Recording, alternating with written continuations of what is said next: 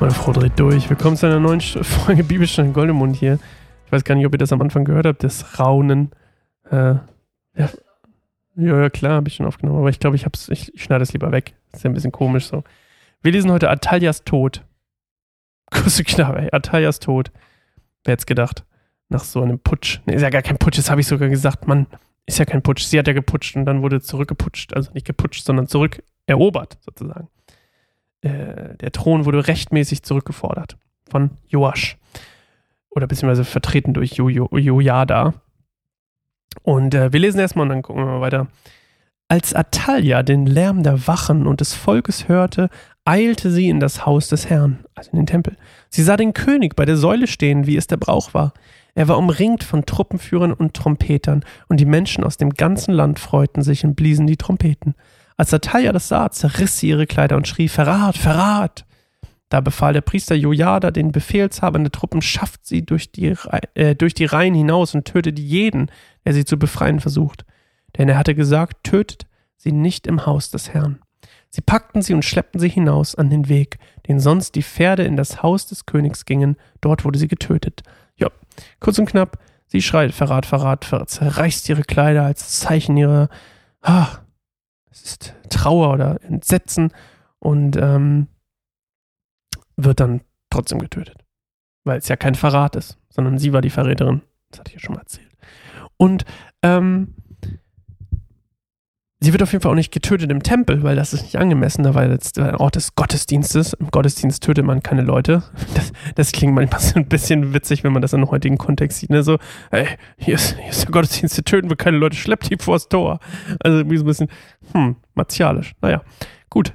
Gesellschaften entwickeln sich weiter.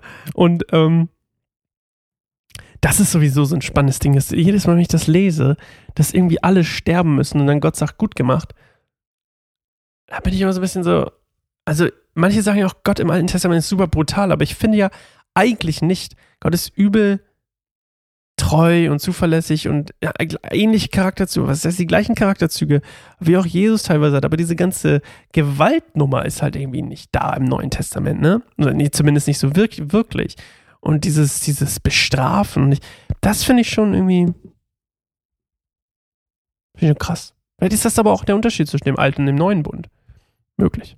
Also bestimmt, aber krasse Dimension, die das annimmt. Auf jeden Fall, ähm, ja, Joas steht eben an einer Säule am Osttor, quasi im Inneren des Tempelplatzes. Und dann steht ja hier auch, ähm, wie es der Brauch war. Und ich, das hat mich interessiert. Und das war auf jeden Fall ein Ort, an dem Könige üblicherweise auch standen, wenn sie das Volk im Tempelgebiet ansprechen wollen. Also Jojada hat das gut inszeniert. Und da war nämlich eine Plattform und die nutzte, wie gesagt, der König, um eben zum Beispiel an Festen teilzunehmen oder eben äh, eine Ansprache zu halten oder was auch immer, weil da gab es auch keine Mikrofone, da musste man auch irgendwie erhöht stehen oder an einem Ort quasi, wo man, wo es sich gut verstärkt hatte, der, der, der Klang. Und das sieht Atalia und merkt so, ey, Kacke, der ist jetzt König, ey. Und dann ruft sie noch Verrat, Verrat, zerreißt ihre Kleider. Aber es bringt alles nichts mehr. Und das war's für sie. Atalia Sechs Jahre geherrscht im siebten Jahr. Im verflixten siebten Jahr war es vorbei. So ist es manchmal. Wir machen jetzt auch Schluss. Nochmal der Hinweis, gehen auf keineinsamerbaum.org gehen, unseren Content konsumieren und etwas vom Herrn hören. Der macht so viel. Gott hab ihn selig. Nee, Gott hab ihn selig, das macht gar keinen Sinn. Gott hab euch selig. Das vielleicht schon eher. Aber ähm, ja, wir lieben es einfach von Jesus zu erzählen und von dem, was er in unserem Leben macht. Oder was er auch bei zum Beispiel Joasch gemacht hat. Oder bei Elisa und Atalia im negativen Sinne. Und Jojada. Und ähm, das findet ihr alles auf keineinsamerbaum.org. Könnt ihr auch gerne mal auf keineinsamerbaum.tv gehen, dann kommt ihr auf unseren YouTube-Kanal. So weit, so gut. Tschüss.